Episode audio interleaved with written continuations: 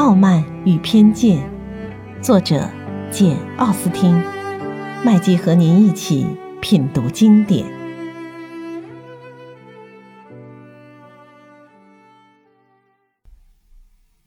第十五章：年轻人跟姨妈的约会并没有遭到反对。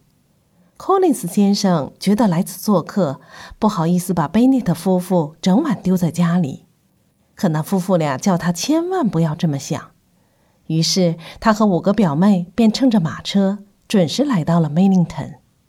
姑娘们一走进客厅，便欣喜地听说威克姆先生接受了姨父的邀请，现在已近光临。大家听到这个消息，都坐下之后。柯里斯先生悠然自得地朝四下望望，想要赞赏一番。他十分惊羡屋子的面积和陈设，说他好像走进了 Rosins 那间消夏的小餐厅。这个对比开头并不怎么令人高兴。后来，菲利普斯太太听明白了 Rosins 是个什么地方，谁是它的主人，又听对方说起凯瑟琳夫人的一间客厅的情形。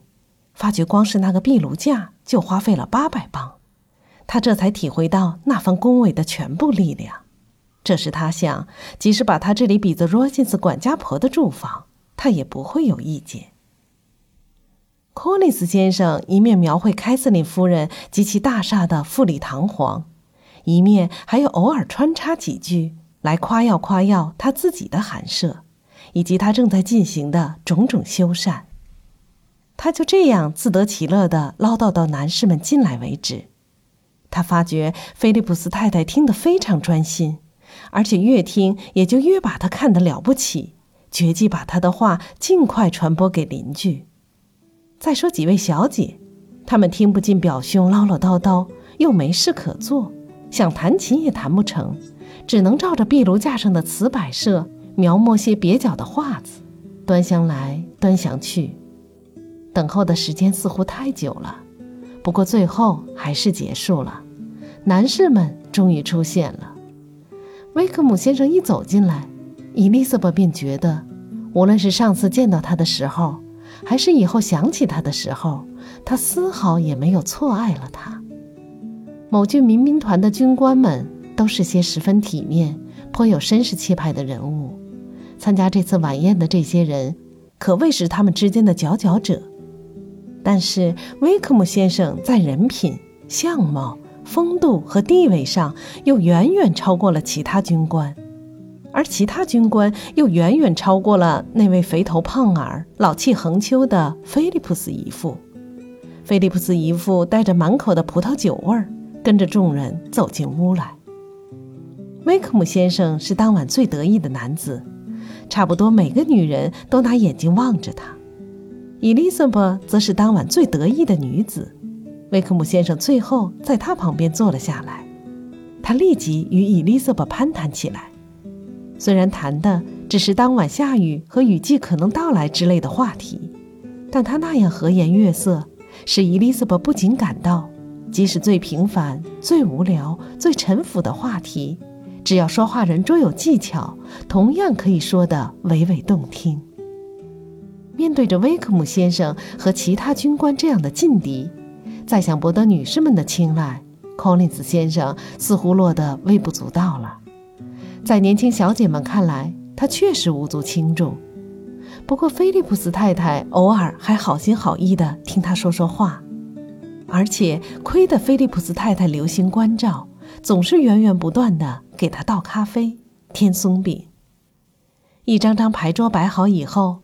柯林斯先生终于找到机会报答女主人的好意了，便坐下来一道玩惠斯特。他说：“我对这玩意儿一窍不通，不过我很愿意把它学会，因为处于我这样的地位。”菲利普斯太太很感激他愿意跟着一起玩，却没有耐心听他陈述缘由。威克姆先生没有玩惠斯特，而是悻悻地被小姐们请到另一张牌桌上。坐在伊丽莎白和莉迪亚之间。开头，莉迪亚似乎大有独揽他的趋势，因为他总是叽叽喳喳地说个不停。好在他也同样酷爱摸彩牌，立刻对那玩意儿产生了极大的兴趣，一心只急着下赌注，得彩之后又大叫大嚷，压根儿顾不上注意哪个人了。威克姆先生一面应酬着跟大家摸彩，一面从容不迫地跟伊丽莎白交谈。伊丽莎白非常愿意听他说话，不过并不指望能听到他最想了解的事情——他和达奇先生过去的关系。他提也不提到那位先生。不过，伊丽莎白的好奇心却出乎意料地得到了满足。威克姆先生主动地扯起了那个话题。他问起内瑟菲尔的距离梅林顿有多远，伊丽莎白回答了他之后，他又吞吞吐吐地问起达西先生在那里住了多久。大约一个月了，伊丽莎白说。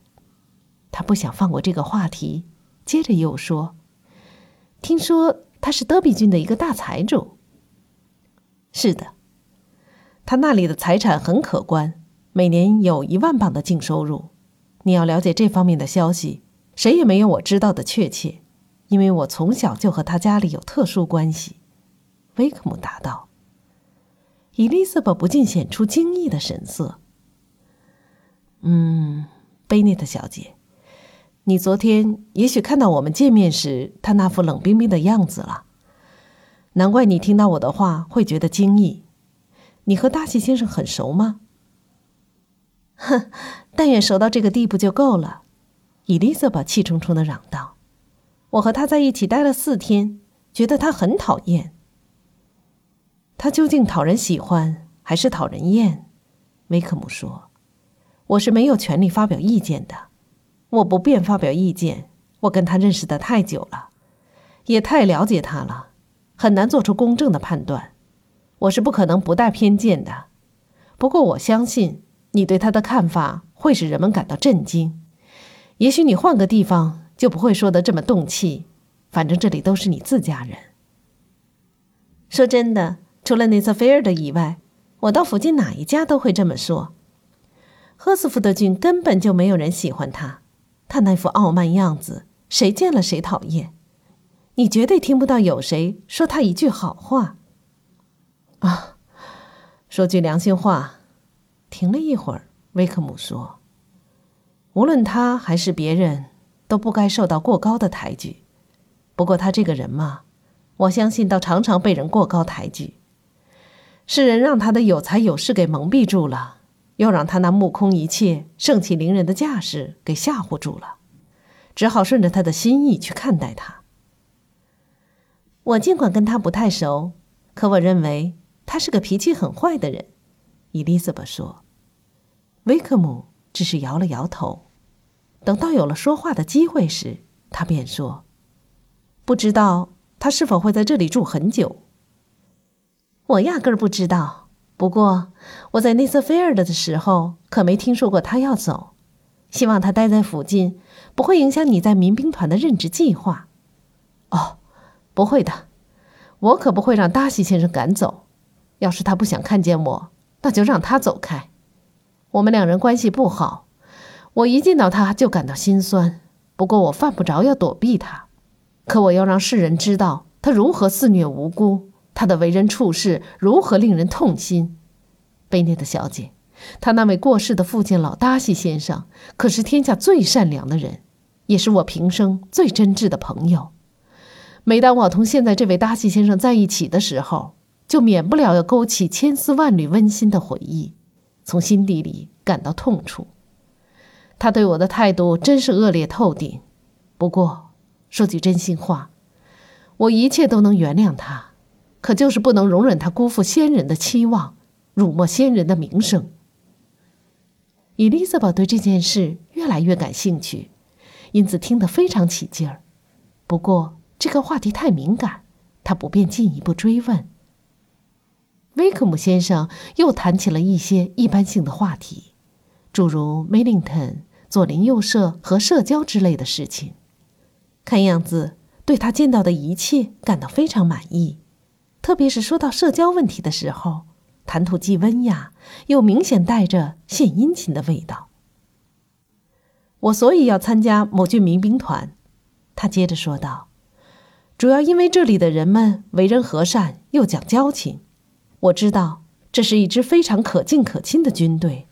我的朋友丹尼还想进一步鼓励我，说我们的营房有多好，梅林顿的人们待他们有多亲切，他们在那里结交了多少好朋友。我承认我是少不了社交生活的。我是个失意的人，精神上受不了孤独，我非得找点事儿干，与人交往。我本来并不打算过行伍生活，但是由于环境所迫，现在觉得参军倒也不错。我本该做牧师的，家里从小培养我做牧师。假如我们刚才谈到的那位先生当初肯成全我的话，我现在就会有一份很可观的牧师俸禄。真有这事儿？是的，老达西先生在遗嘱上说，那个最好的牧师职位一出现空缺，就赠给我。他是我的教父，极其疼爱我，他对我好的真无法形容。他本想让我日子过得丰裕一些，并且满以为做到了这一点，谁想等牧师职位有了空缺的时候，却送给了别人。天哪！伊丽莎白嚷道：“怎么会有这种事儿呢？怎么能不按先人的遗嘱办事？你怎么不依法起诉呢？”遗产的条款上有个地方。措辞比较含糊，因此我起诉也未必能赢。一个体面的人是不会怀疑先人的意图的，可是达西先生却偏偏要怀疑，或者说偏要把那视作只是有条件的提携我，还一口咬定我完全失去了受提携的资格，说我铺张浪费，举止鲁莽。总之，欲加之罪，何患无辞？两年前。那个牧师职位还真空出来了，我也刚好达到接受圣旨的年龄，可惜却给了另一个人。我实在无法责怪自己犯了什么过错，而活该失去那份俸禄。我性情急躁，心直口快，有时难免在别人面前直言不讳地谈论他，甚至当面顶撞他。不过如此而已。事情明摆着，我们属于截然不同的两种人。他记恨我。真是骇人听闻，应该叫他当众丢丢脸。迟早会有人这么做的，但绝不会是我，除非我能忘掉他父亲，否则我绝不会敌视他、揭发他。伊丽莎白非常敬佩他这般情操，而且觉得他表达这番情操时显得越发英俊。不过，他究竟居心何在？他为什么要这样冷酷无情呢？停了一会儿，伊丽莎白又说：“对我的深恶痛绝。我认为这种憎恶只能出于某种程度上的嫉妒。假若老达西先生不那么喜欢我，他儿子也许能宽容我一些。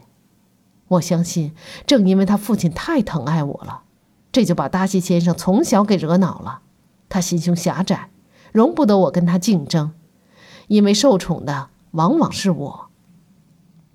我还没想到达西先生会有这么坏。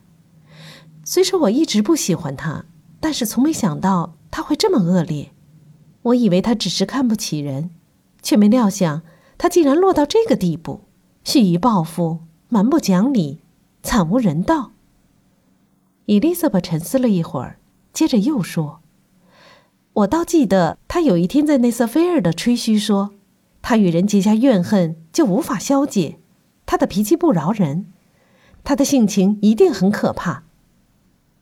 在这个问题上，我的意见不一定靠得住。”维克姆回答道，“我对他难免有成见。” Elizabeth 又陷入了沉思。过了一会儿，他又大声说道：“如此对待他父亲的教子、朋友和宠儿，他本来还可以加一句。”还是像你这样一个青年，光凭那副脸蛋儿就能看出你是多么和蔼可亲。但他毕竟只能这样说。何况你从小就和他在一起，而且像你说的，关系非常密切。我们出生在同一个教区，同一座庄园里，我们的青少年时代大部分是在一起度过的，住一幢房子，同在一起玩耍，同受他先父的照料。我父亲起先所干的行业，就是你姨父菲利普斯先生为之增添光彩的那个行业。但是为了替老达西先生效劳，先父放弃了自己的一切，将全部时间用来照料彭布里的资产。老达西先生对先父极为器重，把他视为最亲密、最知心的朋友。老达西先生常说，先父管家有方，使他获益匪浅。因此，先父临终时，老达西先生主动提出要供养我。我相信他所以这样做，既是对先父的感恩。也是对我的疼爱。真奇怪，伊丽莎白嚷道：“真可恶！我真不明白，这位达西先生既然这么骄傲，怎么又这样亏待你？如果没有更好的理由，而仅仅是因为骄傲，那他就应该不屑于这样阴险。我不能不说这是阴险了。的确让人奇怪。”威克姆答道：“因为他的一切行为差不多全是出于傲慢。”傲慢成了他最好的朋友，傲慢使他比较注重道德。可是人总有反复无常的时候，他对我除了傲慢，更多的是感情用事。他这种可恶的傲慢，对他能有什么好处呢？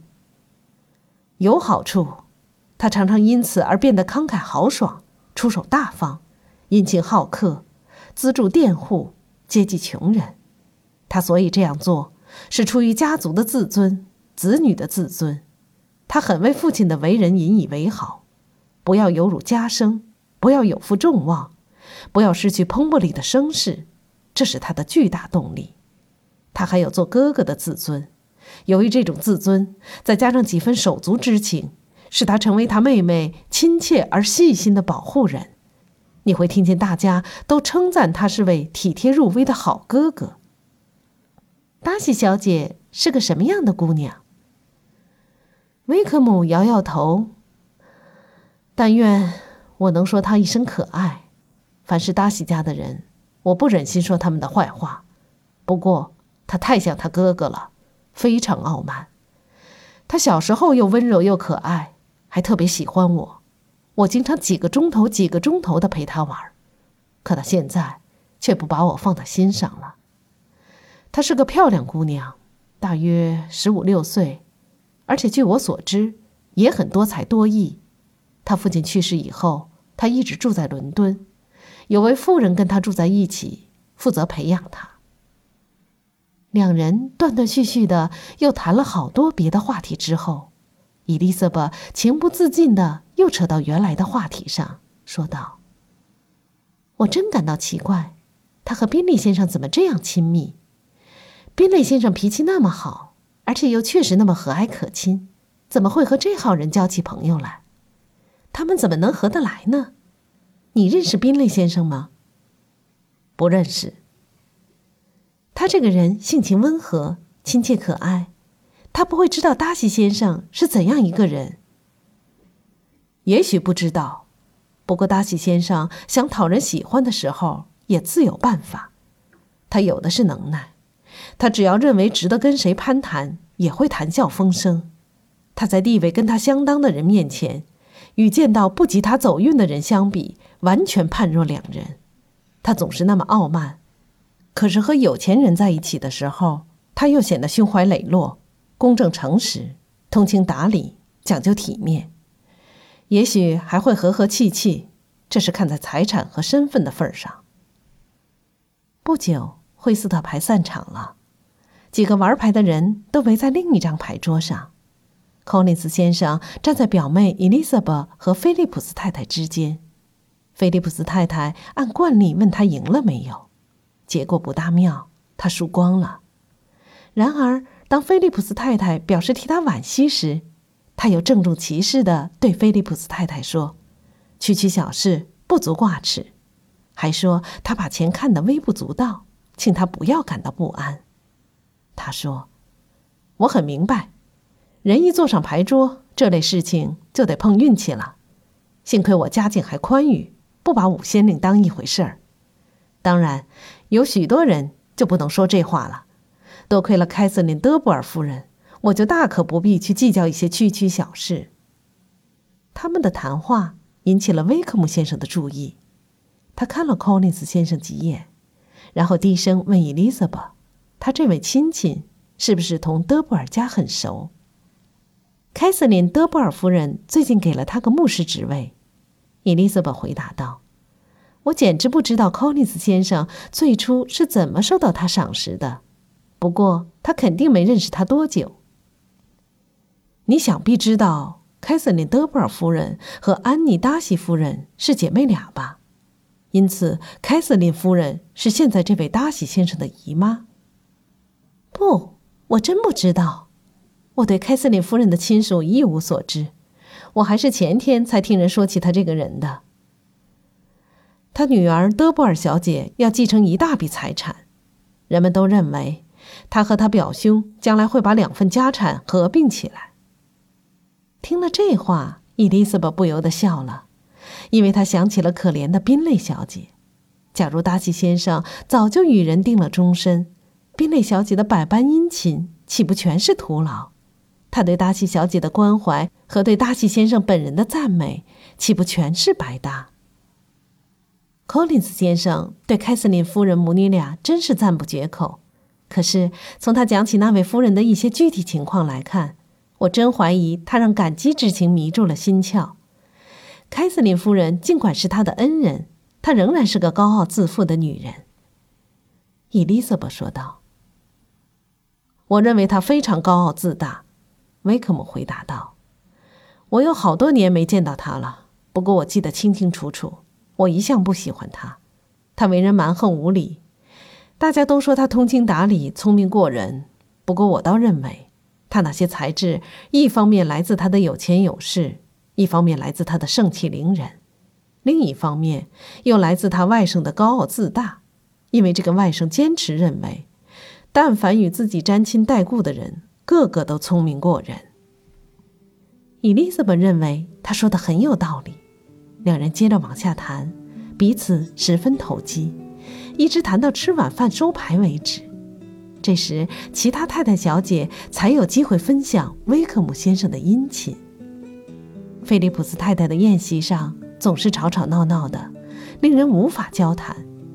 不过，威克姆的举止却博得了众人的欢心。他每句话都说得很得体，每个举动都表现得很文雅。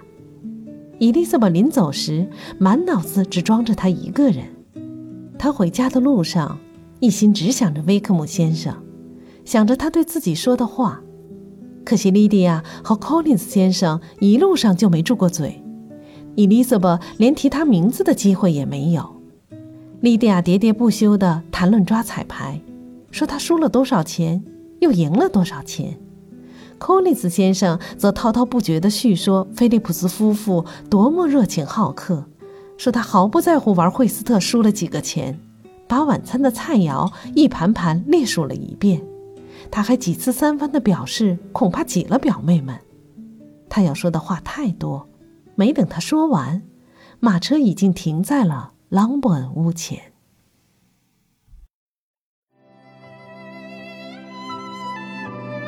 品读经典，体味人生，欢迎订阅收听。